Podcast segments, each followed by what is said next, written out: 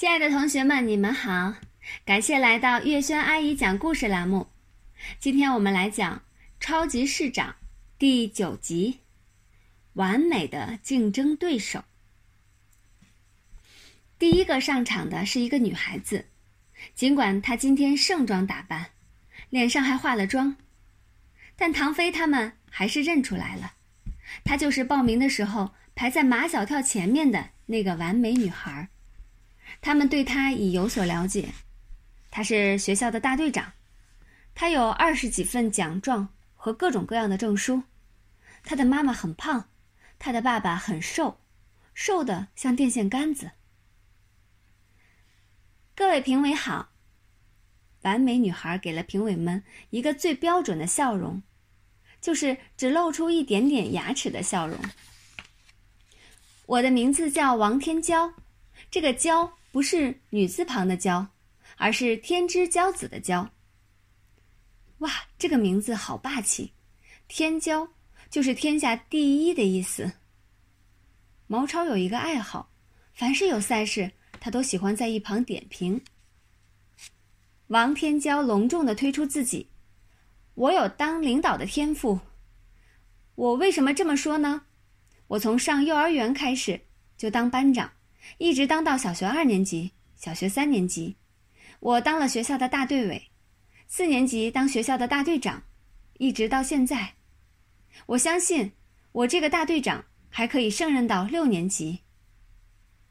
毛超点评：他的光辉历程跟陆曼曼一样。马小跳说：“陆曼曼没有当过大队长。”唐飞说：“跟夏林果一样。”夏林果说：“我没有他光辉，我只当过大队委。那才叫牛！毛超不放弃任何一个吹捧夏林果的机会。那个叫王天骄的，是一步一步升上去的。咱们夏林果是一步升天。闭嘴！”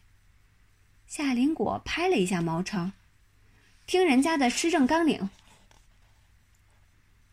王天骄开始背诵他的施政纲领。就像背诵课文一样流利，像播音员那样抑扬顿挫、字正腔圆。尽管马小跳听得十分认真，但他还是感觉一头雾水。你没听懂啊？马小跳反问毛超：“难道你听懂了？”毛超也没听懂。唐飞突然对自己的智商产生了怀疑。难道我的智商跟你们两个一样？你的智商没有问题，贾林果说。我也没听懂。别说话，他要表演才艺了。王天娇跳了一个难度很大的拉丁舞，有很多踢腿和下腰的动作。他能把腿踢到头顶上去，还能把腰笑的把腰下到地上去，每个动作都精准到位。每个表演细节都天衣无缝。王天娇赢得了满堂喝彩，当然，他的亲友团闹得最凶，起码有二三十人都站起来了。主持人不得不出来维持秩序。拿马小跳那几个现炒现卖的跆拳道动作，跟人家这个拉丁舞一比较，唐飞就笑得打嗝。马小跳，你现在知道什么叫差距了吧？马小跳，你不要怕。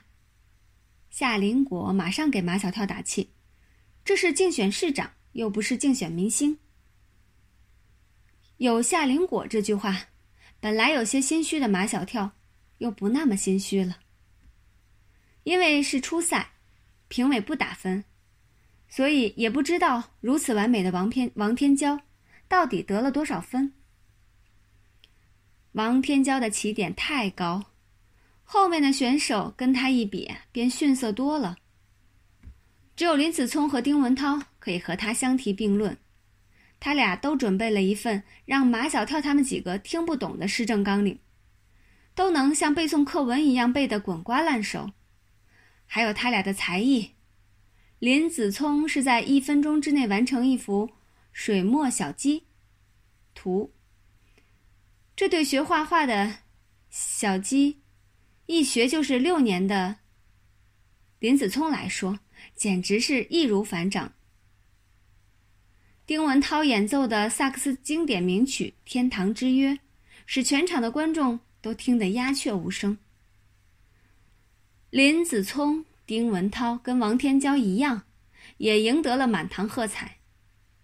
当然，他俩也有声势浩大的亲友团，两个亲友团里都有马小跳他们认识的人。林子聪的亲友团里有他的表妹安琪儿，当他拼命的为林子聪鼓掌时。他们几个都转过头去，用眼神提醒他，他应该为马小跳鼓掌。安琪儿马上不再为林子聪鼓掌，他要把掌声留给马小跳。在丁文涛的亲友团里，陆曼曼表现的最突出。他居然在丁文涛下场时，跑上去给他献了一束鲜花。第十九号选手上场之后，上午的竞赛就结束了。马小跳是最后一名选手，所以下午才能轮到他。下午的气氛和上午的气氛大不一样，因为上午比赛过的选手和他们的亲友团都不来了，所以大厅里的人少了一多半座位也空出一多半冷冷清清的场面。大大的影响了下午参赛选手们的热情。没有了热情，水平发挥肯定会受到影响。所以，在马小跳之前，几乎没有什么出彩的选手。如果说在上午马小跳还有些压抑，到了下午，马小跳的自信心在一点一点的增加。到了他上场的时候，已经达到了最佳状态。这时候，除了马小跳那几个铁哥们儿以及夏林果和安琪儿，大厅里的其他观众都走光了。夏林果突然觉得马小跳很可怜。马小跳，你害怕吗？马小跳，你不要怕。安琪儿也来安慰他。我怕什么呀？